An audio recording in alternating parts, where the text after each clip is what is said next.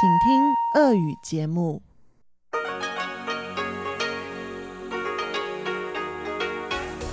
В эфире Международное радио Тайваня.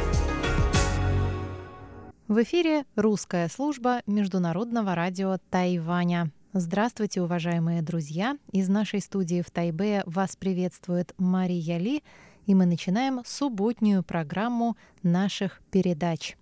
как обычно, передачи выходят в двух блоках – получасовом и часовом. На частоте 5900 кГц с 17 до 17.30 по UTC звучит получасовая программа передач, которая состоит из обзора новостей недели и рубрики «Всемирный Чайна-таун», которую ведет профессор Владимир Вячеславович Малявин. А если вы хотите прослушать полную часовую программу наших передач, вы можете настроиться на частоту 9490 кГц с 11 до 12 UTC или же зайти на наш сайт по адресу ru.rti.org.tw. Часовую программу продолжит передачи «Наруан Тайвань» с Игорем Кобылевым и повтор радиопутешествия по Тайваню с Чеченой Кулар. Оставайтесь с русской службой МРТ. Мы начинаем обзор новостей недели.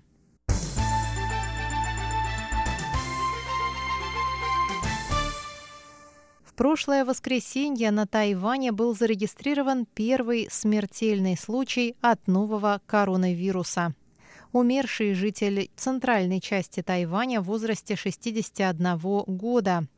Мужчина начал кашлять 27 января, 3 февраля его положили в больницу с пневмонией, 15 февраля он умер. Коронавирус у него нашли незадолго до смерти. Сообщается, что больной страдал от сахарного диабета и гепатита Б.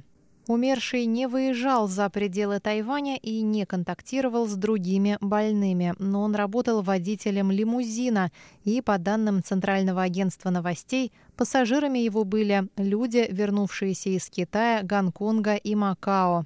Всего насчитали 79 человек, с кем он вступал в контакт после проявления симптомов. Позднее у нескольких тоже обнаружили коронавирус. А в пятницу Центральный противоэпидемический командный пункт рассказал, что умершего от нового коронавируса таксиста заразил бизнесмен, прибывший из китайской провинции Джэцзян. Врачи нашли в крови прибывшего из Китая бизнесмена антитела, которые свидетельствуют о том, что он перенес вирус. Стало известно, что 248 человек входили в контакт с источником заражения. У 217 из них коронавирус не был найден. Еще 26 человек ждут результатов анализа. Кроме того, врачи проверяют здоровье 352 человек, которые контактировали с 24-м заразившимся коронавирусом пациентом. Тем временем Центр по контролю и профилактике заболеваний США включил Тайвань в список стран, в которых вирус распространяется во внебольничных условиях. В ответ на это президент Китайской республики Цай Янвэнь заявила, что на Тайване зафиксированы эпизодические случаи заражения, поэтому остров не должен быть в этом списке.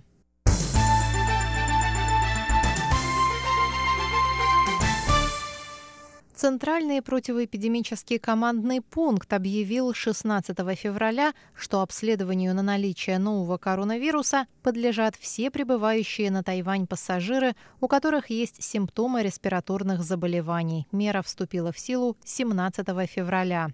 Тайваньские власти решили проверять всех пассажиров с симптомами после того, как стало известно о большом числе заболевших в Японии, в частности, на круизном лайнере Diamond Princess.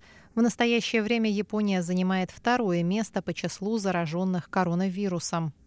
Обследованию на наличие коронавируса также подлежат те, кто вступал в контакт с прибывшими на Тайване за границей людьми с симптомами респираторных заболеваний, а также с теми, кто заболел пневмонией и не поправляется в течение трех дней после начала приема антибиотиков.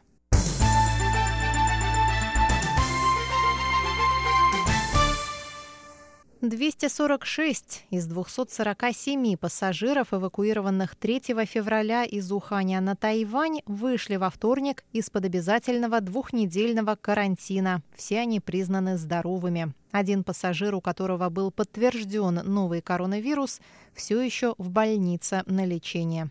Всем вышедшим из-под карантина предписано в течение двух недель не выходить из дома без медицинских масок и пристально следить за состоянием своего здоровья. Президент Цай Янвэнь, встречавшийся во вторник утром с делегацией представителей в ООН стран дипломатических союзниц Тайваня, сказала, что это событие – отличный пример усилий Тайваня по борьбе с распространением коронавируса. 防疫视同作战，呃，需要政府跟人民同心协力。В борьбе с эпидемией, как на войне, необходимо объединить усилия правительства и народа. Я очень благодарна им за всемирное содействие, за помощь в преодолении этого рубежа. Я также считаю, что опыт Тайваня достоин того, чтобы о нем узнал весь мир. Сказала президент. Цай добавила, что Тайвань, как и весь мир, стоит перед угрозой распространения нового коронавируса. Однако Всемирная организация здравоохранения по политическим причинам исключает Тайвань из своей деятельности. Она вновь подчеркнула, что борьба с эпидемией – это глобальный вызов, и политические факторы не должны затмевать право людей на здоровье и создавать лакуны во всемирной системе предотвращения эпидемий.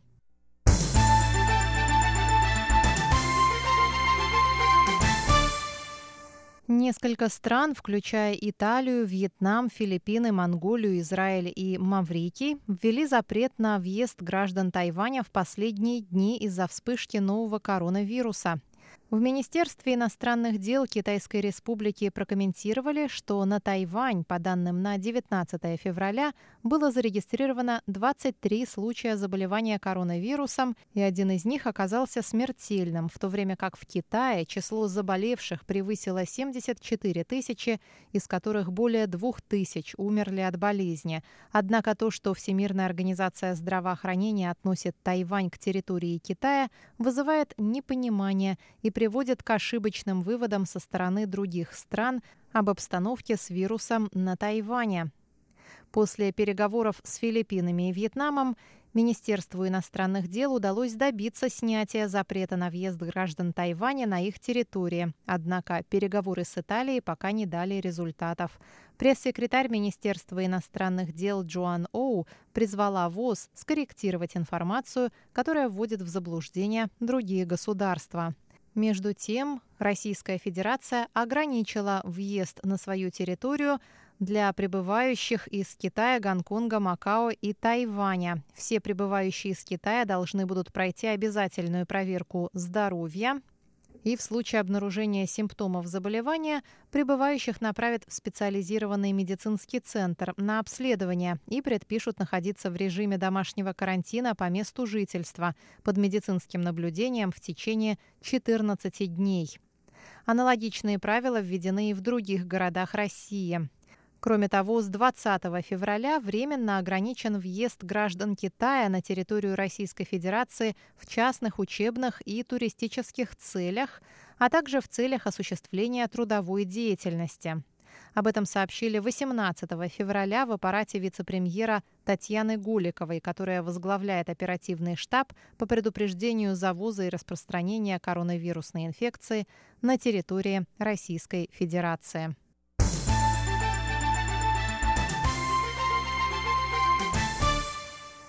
Президент Китайской республики Цай Янвэнь встретилась 20 февраля с бывшим помощником министра обороны США по вопросам безопасности в Индо-Тихоокеанском регионе Рэндаллом Шрайвером, который сейчас возглавляет институт «Проект-2049», аналитический центр, базирующийся в Вашингтоне.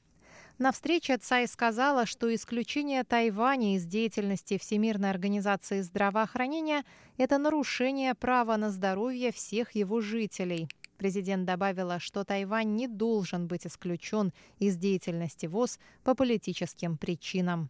那么近来因为武汉肺炎的关系呢，对全球公共卫生、经济产业都造成严。Вспышка нового коронавируса оказала огромное влияние на глобальное здравоохранение и привлекла внимание всего мира. Я хочу подчеркнуть, что Тайвань член международного сообщества, у болезни нет границ. Любая брешь в системе глобального здравоохранения – это проблема прав человека на здоровье и также проблема для международной цепи поставок.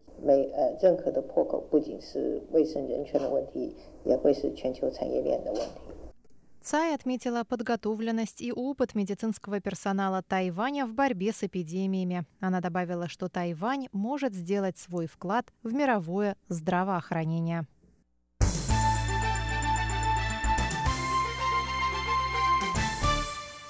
Премия Стефа Стефану 2019 года, присуждаемая выдающейся труппе, была вручена основателю труппы тайваньского театра современного танца «Заоблачные врата» Линь Хуайминю.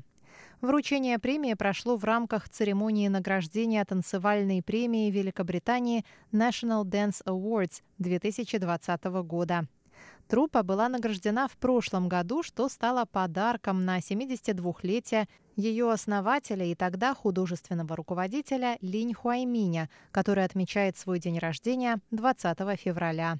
19 февраля этого года он принял награду от лица труппы в Лондоне. Театр танца «Заоблачные врата» был основан в 1973 году как первая на Тайване профессиональная труппа современного танца.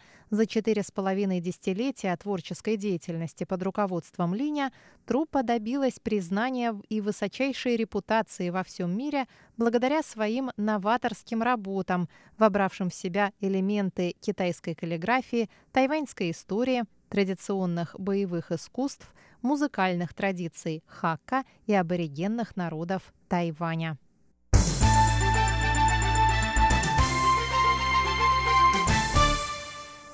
Оппозиционные фракции парламента Китайской Республики, то есть законодательного юаня, выпустили 21 февраля совместное заявление, в котором призывают правительство активнее работать над вступлением Тайваня во Всемирную организацию здравоохранения. По мнению депутатов законодательного юаня, географическая близость Тайваня к Китаю ставит под угрозу здоровье граждан. Кроме того, депутаты считают, что ВОЗ не должна под давлением Китая считать Тайвань китайской территорией. Это ведет к тому, что другие страны устанавливают ограничения на въезд тайваньских граждан и запрещают авиасообщения с Тайванем. Законодатели также заявили, что во время 146-го заседания исполнительного комитета ВОЗ многие страны на фоне эпидемии нового коронавируса согласились с необходимостью участия Тайваня в деятельности организации.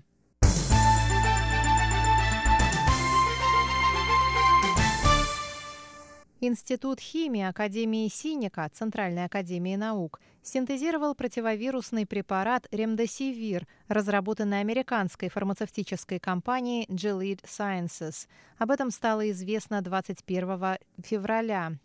Из-за того, что у тайваньских ученых не было инициирующего вещества для этого препарата, им пришлось синтезировать его с нуля, и на это ушло две недели.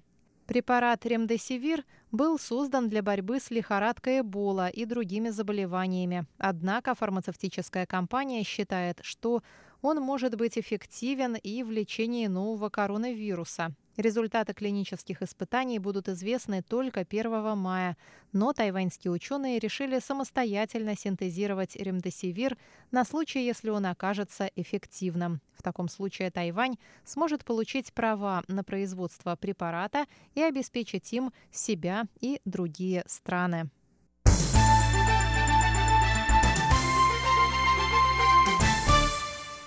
И в завершении обзора новостей недели Прогноз погоды на воскресенье. На севере острова ожидается облачная погода с прояснениями. В Тайбе от 17 до 21 градуса. В центральной части Тайваня будет солнечно и без осадков. В Тайджуне от 16 до 26 градусов. И на юге в Гаусюне ожидается облачная погода с прояснениями. Температура воздуха от 18 до 26. Уважаемые друзья, обзор новостей недели для вас подготовила и провела Мария Ли. Далее в нашей программе слушайте рубрики «Всемирный Чайнатаун» с Владимиром Малявиным, «Наруан Тайвань» с Игорем Кобылевым и радиопутешествия по Тайваню с Чеченой Кулар. Оставайтесь с русской службой МРТ.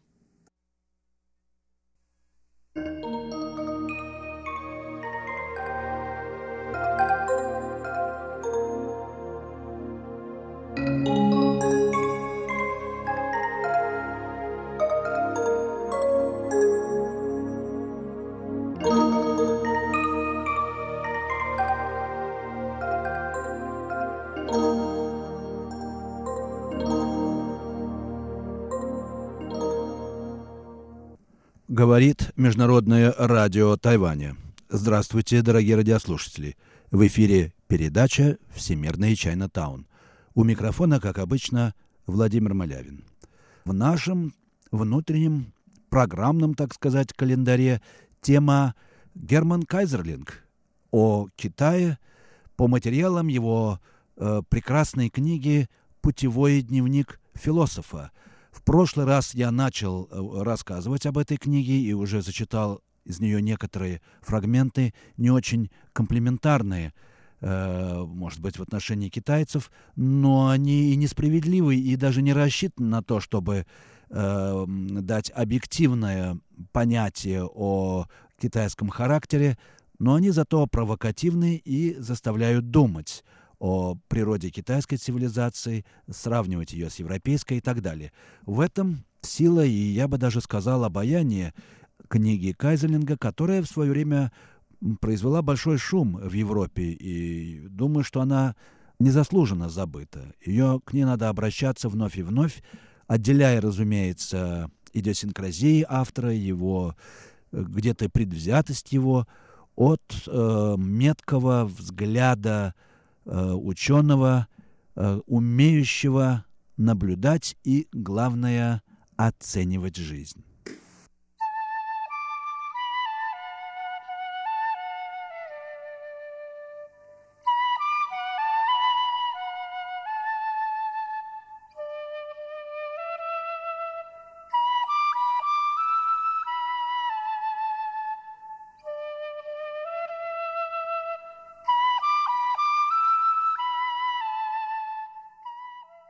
Продолжая размышлять о душевном складе китайцев, Кайзерлинг пишет. Китайцы, некогда бывшие великими творцами, очевидно, утратили свои творческие способности. Тем более значителен тот факт, что они, по-видимому, не пришли в упадок, что почти всегда происходило в периоды стагнации на Западе. Для них, судя по всему, следование традиции – биологически эквивалентно изобретению нового. Все неоформленное в Китае уже достигло своей кристаллизации. И тем самым, по крайней мере на какое-то время, наступил конец творческого обновления. Но когда одно и то же с той же силой возникает снова и снова, это никак нельзя назвать бесплодием. Это путь природы, которая на протяжении огромных отрезков времени сохраняет старое, прежде чем решиться создать что-то новое. Для того, чтобы понять культуру китайцев, к ней, очевидно, нужно применять мерку геологических эпох. Вероятно, этим можно объяснить их неприятие всяческих новшеств – их сущность, очевидно, вовсе не враждебна новшествам, ибо на протяжении истории Китай испытал не меньше перемен, чем Европа, только он с ними меньше спешил. Как правило, чрезмерная торопливость – это вовсе не добрый, а скорее дурной знак. Это может быть признаком того, что человек поставил перед собой слишком высокую цель, что он не может терять ни минуты, если хочет ее достигнуть но по большей части это означает всего лишь, что он не предчувствует свою кончину.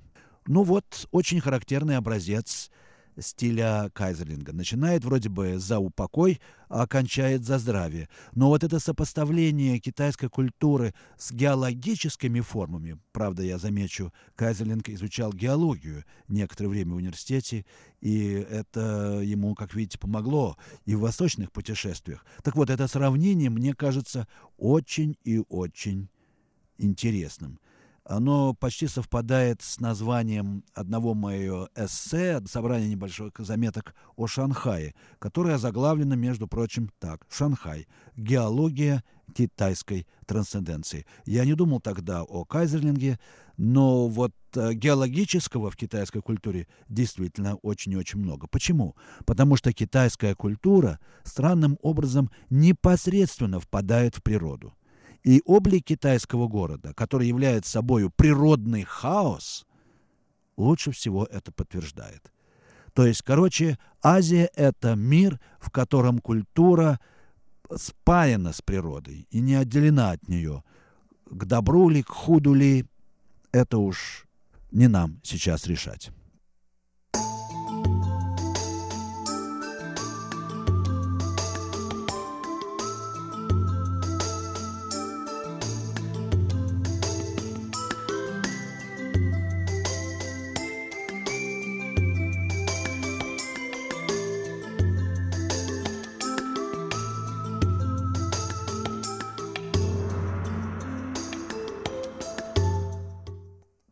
Вы слушаете передачу «Всемирный Чайнатаун» Международного радио Тайваня. Ведет передачу Владимир Малявин. А речь у нас идет о восприятии немецким мыслителем Германом Кайзерлингом Китая во время его путешествия, э, кругосветного путешествия, захватившего и Китай, который Кайзерлинг совершил в 1912 году. Я хочу зачитать сейчас э, пассаж э, Кайзерлинга о кантоне, его облик. Вот что он пишет. Невиданные формы и красочность кантонских улиц все больше поражают мое воображение. Все формы дышат высочайшей чувственной культурой. Чуть ли не каждая арабеска драгоценна своим художественным замыслом, даже в тех случаях, когда исполнение оказалось не на высоте. А после захода солнца город представляет собой феерическое зрелище колоссальной симфонии черного и золотого. Повсюду на фоне ночного мрака горят красивые светильники. Повсюду светятся огненные идеограммы. Ими я все время любуюсь и не могу налюбоваться. Они так прекрасны по форме, что китайские улицы радуют глаз уже одними своими рекламными щитами и вывесками. Письмо и живопись ценятся одинаково высоко. И разве это могло быть иначе? Уже по самой идее иероглифа в нем заключено высочайшее искусство. А для того, чтобы выписать иероглифы так, как это требуется, и как делается по большей части, нужна рука настоящего художника. За красивую рукопись знатоки иной раз платят не меньше, чем за произведение живописи. Думаю, не ошибусь, если скажу, что высокий уровень китайской культуры в области видимой формы выработался благодаря форме их письменности. Ведь они не только с детства живут среди такого окружения, которое способствует развитию чувства формы, но внимание к форме является для них жизненной необходимостью. В устной форме китайского языка как такового не существует. В каждой области говорят на своем особом диалекте, и эти диалекты порой отличаются один от другого не меньше, чем английский язык от немецкого. Однако все китайцы пользуются одними и теми же письменными знаками, и с их помощью могут понимать друг друга даже в тех случаях, когда устное общение было бы невозможно. Как же им в таком случае не заниматься тщательным изучением письменности? После овладения письменностью сами собой появляются новые преимущества. Красота идеограмм невольно воспитывает вкус. Тем более, что плохая каллиграфия считается признаком невоспитанности, а необходимость мгновенно различать большое число идиограмм, отличающихся одна от другой мельчайшими деталями, обостряет зрение и видение. Неспособность образованных китайцев сделать что-то безобразное и недосягаемо высокое чувство формы, которое им присуще, без сомнения выработаны под влиянием этой системы письменности. Продолжим нашу передачу «Всемирный Чайнатаун» Международного радио Тайваня и, значит, продолжим смотреть на Китай глазами немецкого мыслителя и писателя Германа Кайзерлинга по материалам его книги «Путевой дневник философа». Итак, речь идет о китайской письменности. Кайзерлинг продолжает. Достоинства этой письменности не ограничиваются тем, что я сказал о ней только что. Я восхищаюсь ею главным образом за ее духовное значение. Мысль как таковая, как правило, может быть выражена только символически, но не объективно или сама по себе. Рисует символ отношений, связи которого с рядом стоящими символов проясняется смысл написанного. В таких условиях невозможно читать, не думая. Из этого рождается поразительная комбинационная способность китайцев даже такого низкого положения, поскольку они умеют читать и писать. Кроме того, посредством идеограмм можно выразить гораздо больше, чем при помощи членораздельных средств коммуникации. Только люди, которые, которым никогда не приходили в голову глубокие мысли, утверждают, будто возможно при любых обстоятельствах определенно выразить мысль. Нет такого языка, который был бы способен на это чудо. У каждой эпохи есть свои специфические пределы, за которые не может вырваться ни один гений. Вдобавок, свои пределы существуют у каждого языка. Трудно предположить, чтобы когда-нибудь был изобретен такой язык, на котором все можно было бы выразить объективно тем более что всеобщая тенденция развития направлена в сторону эксплицитности, а следовательно к обеднению. Что же в таком случае можно сказать о том, что выходит за рамки всех средств выражения и в то же время представляет собой реальнейшую реальность, об объектах метафизического смысла и глубинного религиозного переживания? Это на наших языках вообще не поддается выражению, а в китайской письменности поддается. Тем можно расставить символы отношений таким образом, что они будут включать в себя и в то же время квалифицировать бесконечное содержание, подобно тому, как открытый угол служит определением бесконечного пространства. Когда обладающий знанием видит эти знаки, он тотчас же понимает выраженную ими мысль и извлекает из них ее, даже если бы ему не было известно наперед, о чем идет речь. Один пример. Все конфусанство можно изобразить в трех символах, из которых первый означает «концентрироваться», второй – «центр», а третий – «гармония, направленная вовне». Этим действительно сказано все, что содержится в четырех книгах, а кроме того еще и то, что по идее лежит в основе конфуцианства, но было, вероятно, неизвестно его основателю. Может ли смертный сделать что-то большее, чем углубиться в себя посредством крайнего напряжения всех душевных сил и запечатлеть достигнутую углубленность вовне в гармоничности явления.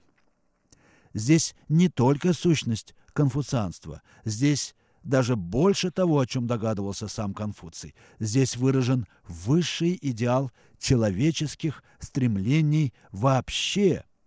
О, если бы я мог писать по-китайски! Ради этого я бы с радостью отказался от всех других средств выражения. Когда развеются все слова, блаженные духи еще будут созерцать лик истины во фрагментах китайской графики. Вот таков Кайзерлинг. Называет китайцев муравьями, правда, не обязательно в плохом смысле, потому что для него китайская культура – это культура работы, как ему кажется, бес, бесцельной и суетной по сути своей. Но это отдельный вопрос – а э, тут же э, поет такой панигирик китайской письменности. Ну что же, может быть, и то, и другое э, нечто чрезмерное, перегибается палка здесь, но, я думаю, очень интересное мнение, которое следует учесть.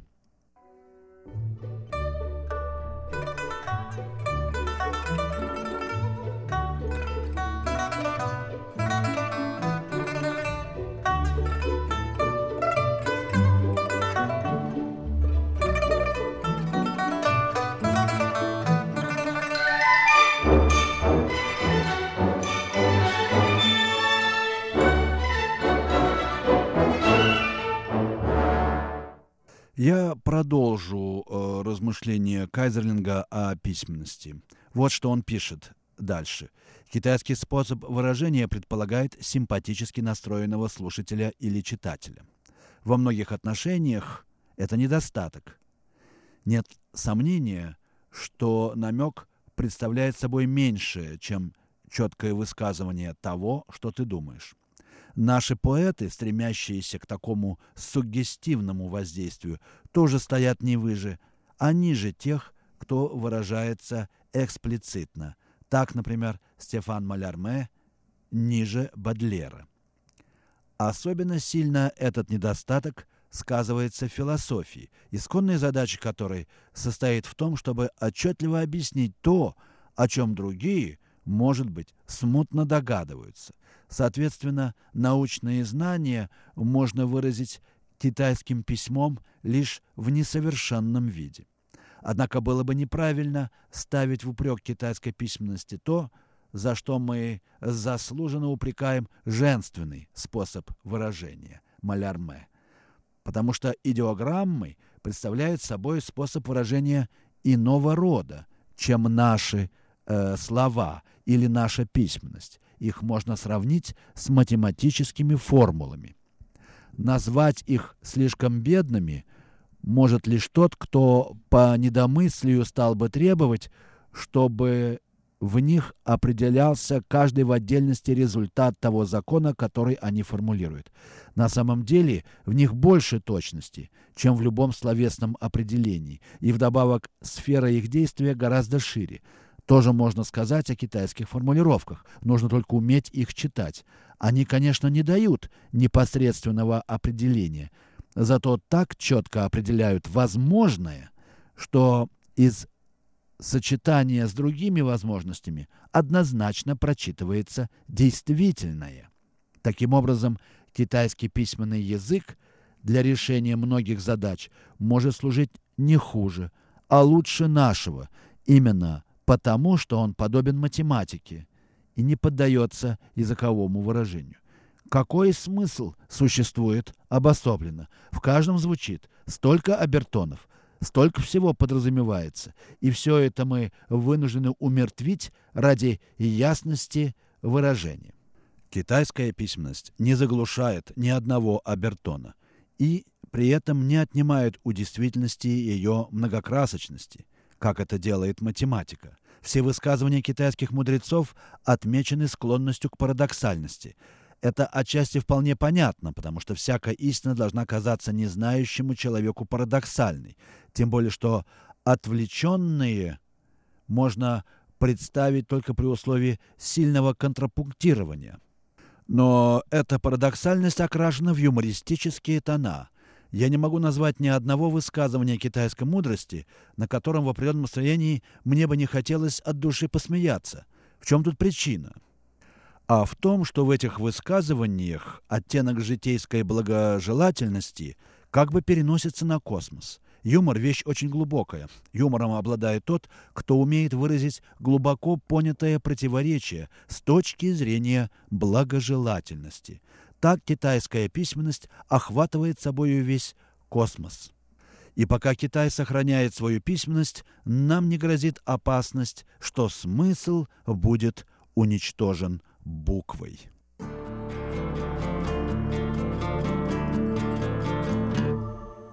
Вы слушали передачу «Всемирный Чайнатаун» Международного радио Тайваня. Передачу подготовил Владимир Малявин. Всего вам доброго, дорогие друзья! До следующих встреч!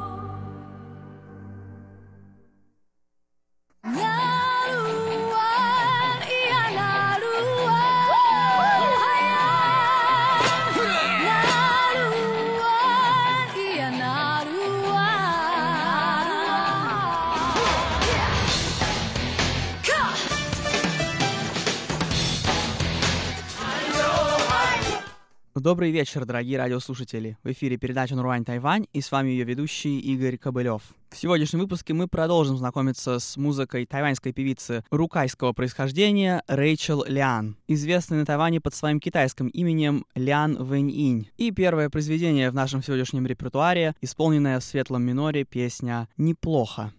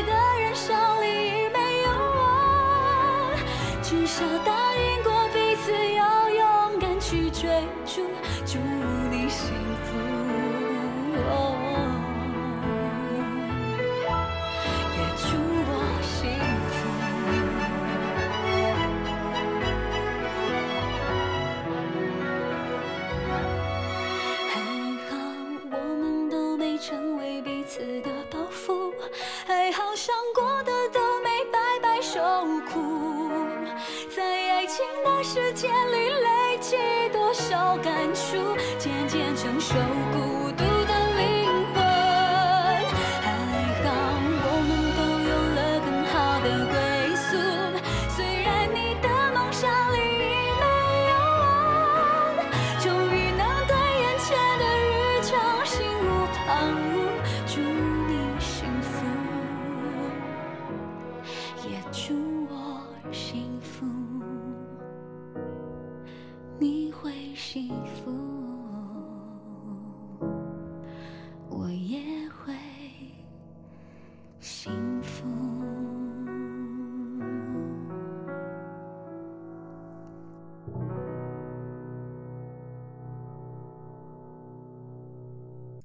У вас никогда не было желания сказать или показать что-нибудь своему прошлому «я»? Вернуться лет так на 10 или 15 назад? Таков, во всяком случае, мотив следующей песни под названием «Хочу показать себе минувших лет».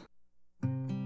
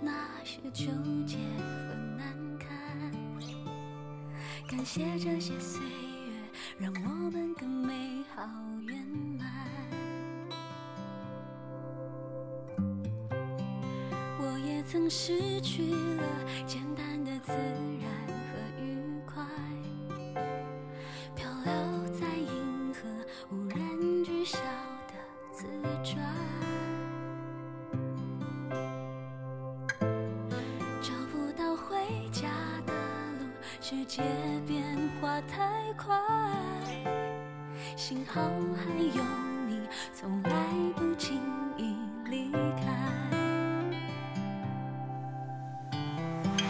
当时冲动消散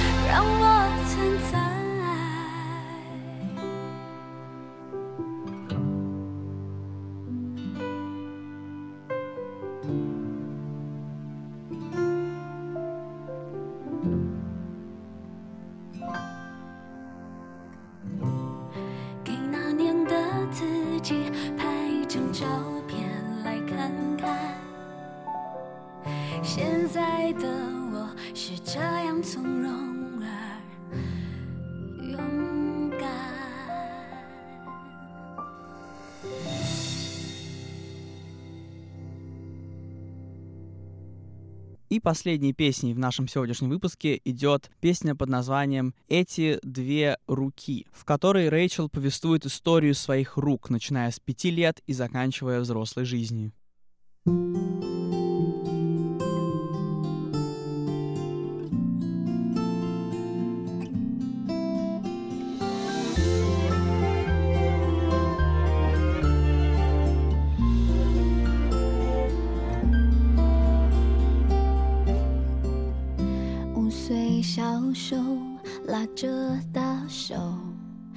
化成一条蜿蜒的溪流，流过快乐，也流过了沉默，流着流着流成熟。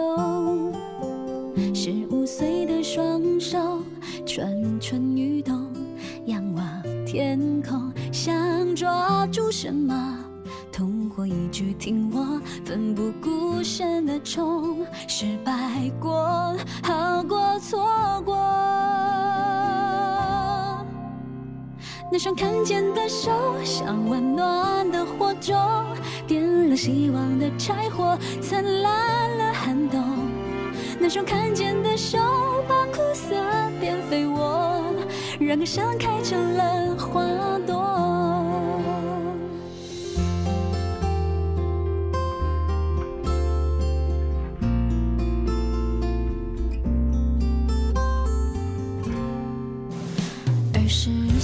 手握麦克风，我的志愿从考卷到电视中，输赢并多，人生就像选秀，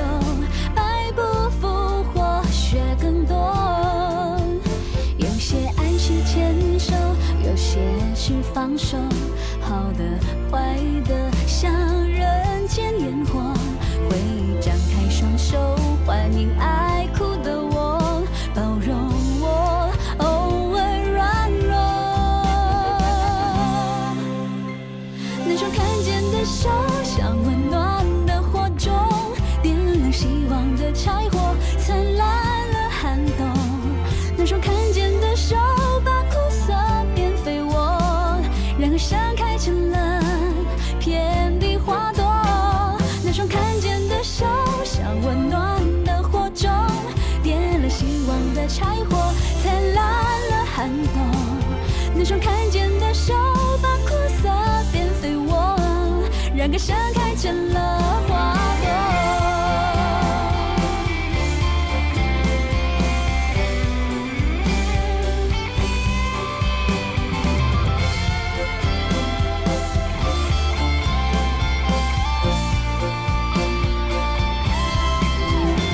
你说看见的手，像温暖的火种，点亮希望的柴火，灿烂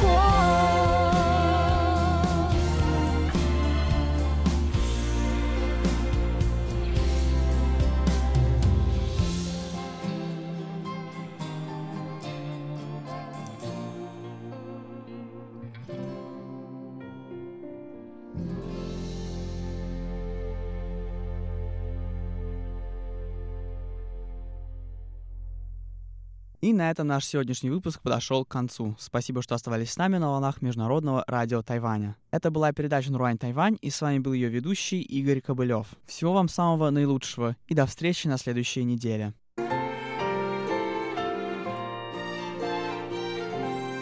在人群中排队，在十字路口徘徊， 脸书的动态，谁给谁安慰？星座运势从没有转过几回，一个人煮咖啡，快想不起有人陪的感觉，泪咸的滋味，谁喜欢回味？平静过日子也是一种面对。我没有预期会和你相遇，没准备 아관나루와 너 이어인 이어인 하얀 아관나루와 너 이어인 이어인 하얀 오얀나 이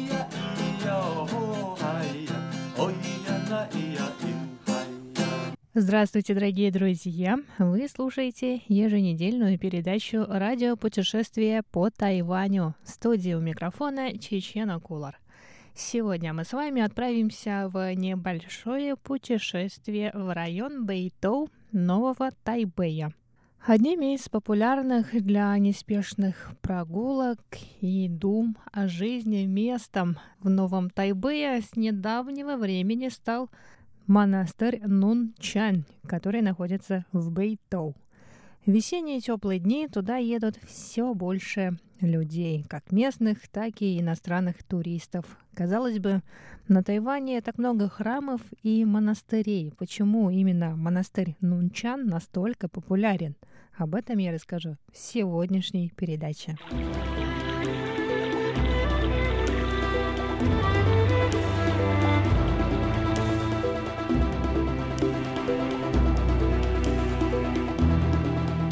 Название монастыря Нунчан состоит из двух иероглифов.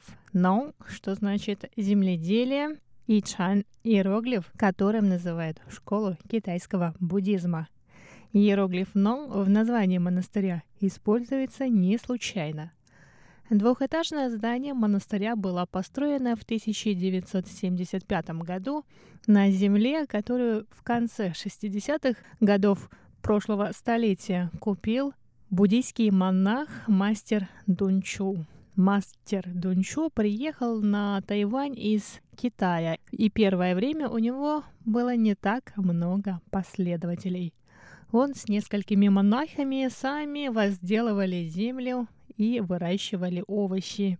Поэтому монахи из монастыря Нунчан не только практиковали чань-буддизм, но и одновременно с этим занимались земледелием. Считается, что мастер Дунчу следовал завету другого чаньского мастера, который жил при правлении династии Тан, Байджан Хуайхая, который говорил так «День без работы, день без еды». Монастырь Нунчан играет важную роль в развитии чань-буддизма не только на Тайване, но и во всем мире. Основанный досточтимым мастером Дунчу, монастырь Нунчан стал основой для создания крупнейшей в настоящее время международной буддийской организации Фагушань – гора барабана Дхармы. 没有东出老人，就没有现在的圣言。 我的这一点成就，可说全是东出老人的功德。 Это отрывок из мультсериала про жизнь мастера Дунчу, снятого буддийской ассоциацией Фагушань. Главный герой сериала — мастер Шен Янь, о котором я расскажу чуть позже. Он вспоминает встречу со своим учителем, мастером Дунчу, с которым он познакомился в буддийской академии в Шанхае. Мастер Дунчу родился в провинции Дзянсу в Китае и стал монахом в возрасте 13 лет. Он учился у выдающихся монахов, мастеров из буддийского института Джулинь в Джэньцзяне. Однако огромное значение в жизни Дунчу имел период обучения в институте Миннань в Сямэне, где Дунчу учился у мастера Тайсюя, известного своими модернистскими взглядами на чань-буддизм. Мастер Дунчу, как и его учитель Тайсюй, отличался реформаторскими взглядами. Он занимал пост декана в буддийском институте Дзяошань и был настоятелем древнего чаньского монастыря Тэньхуэй. А в 1947 году он был избран постоянным членом Президиума Буддийской ассоциации Китайской Республики. Однако после поражения Гаминдана в гражданской войне на материке ему в 1949 году пришлось бежать на Тайвань. На острове он обосновался в монастыре Фадзан в Бейту, ныне районе Нового Тайбэя. В 1955 году он основал Китайский институт буддийской культуры и активно приступил к просветительской деятельности. Спустя несколько лет Дунчу вновь встретил Шэньяна, с которым он впервые познакомился в буддийской академии в Шанхае. Однако из-за своих реформаторских взглядов Дунчу не обзавелся большим числом последователей и учеников. Он не придавал большого значения проведению церемоний и ритуалов и редко давал учения. Его ученик, мастер Шэньян, впоследствии стал основателем крупнейшей буддийской ассоциации Фагушань. Но до этого момента мастер Шэньянь был настоятелем монастыря Нунчан, с которым я знакомлю вас в сегодняшней передаче. Мастер Дунчу умер в 1977 году в сидячем положении, и бразды правления монастырем и Китайским институтом буддийской культуры оказались в руках его ученика, мастера Шэньяня. Островок тишины и покоя, монастырь Нунчан на севере Нового Тайбэя, сейчас излюбленное место для прогулок – Раньше монастырь был окружен густым бамбуковым лесом, а вокруг него были сельскохозяйственные угодья. Монахи возделывали землю и делились урожаем со своими соседями. Однако монастырь Нунчан когда-то был на грани сноса, когда в 1986 году администрация Тайбэя решила превратить территорию равнины Гуаньду в особо охраняемую экологическую зону и лишь протесты со стороны уже многочисленных последователей мастера Шэньяня остановили снос здания монастыря. А само здание в 2004 году стало культурно-историческим памятником.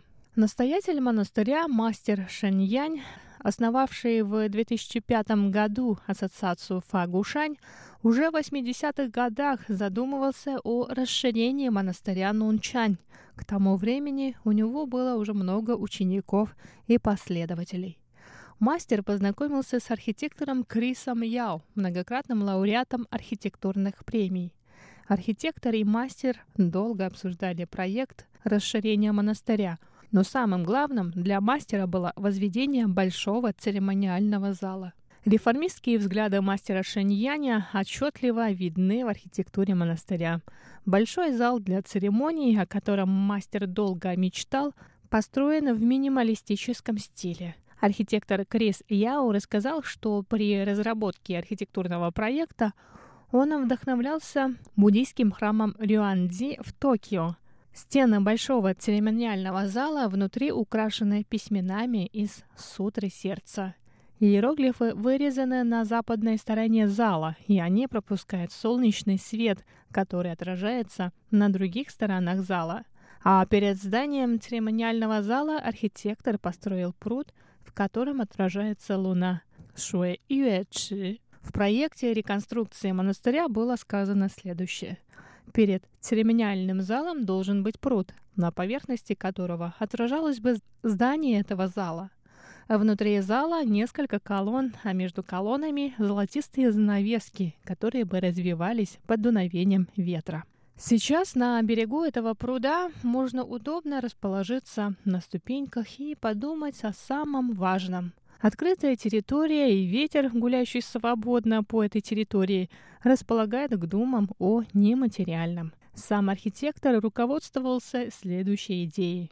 На поверхности воды луна, в воздухе цветы кажется абстрактным и фантазийным, но тем не менее обладает силой. Именно поэтому архитектура этого монастыря сочетает в себе воздушное и приземленное, серый цвет зданий, на которых высечены строки из сутры сердца и алмазной сутры, а через иероглифы проходит солнечный свет, создающий мистическую атмосферу внутри здания. Пруд перед церемониальным залом и отражение здания на его поверхности.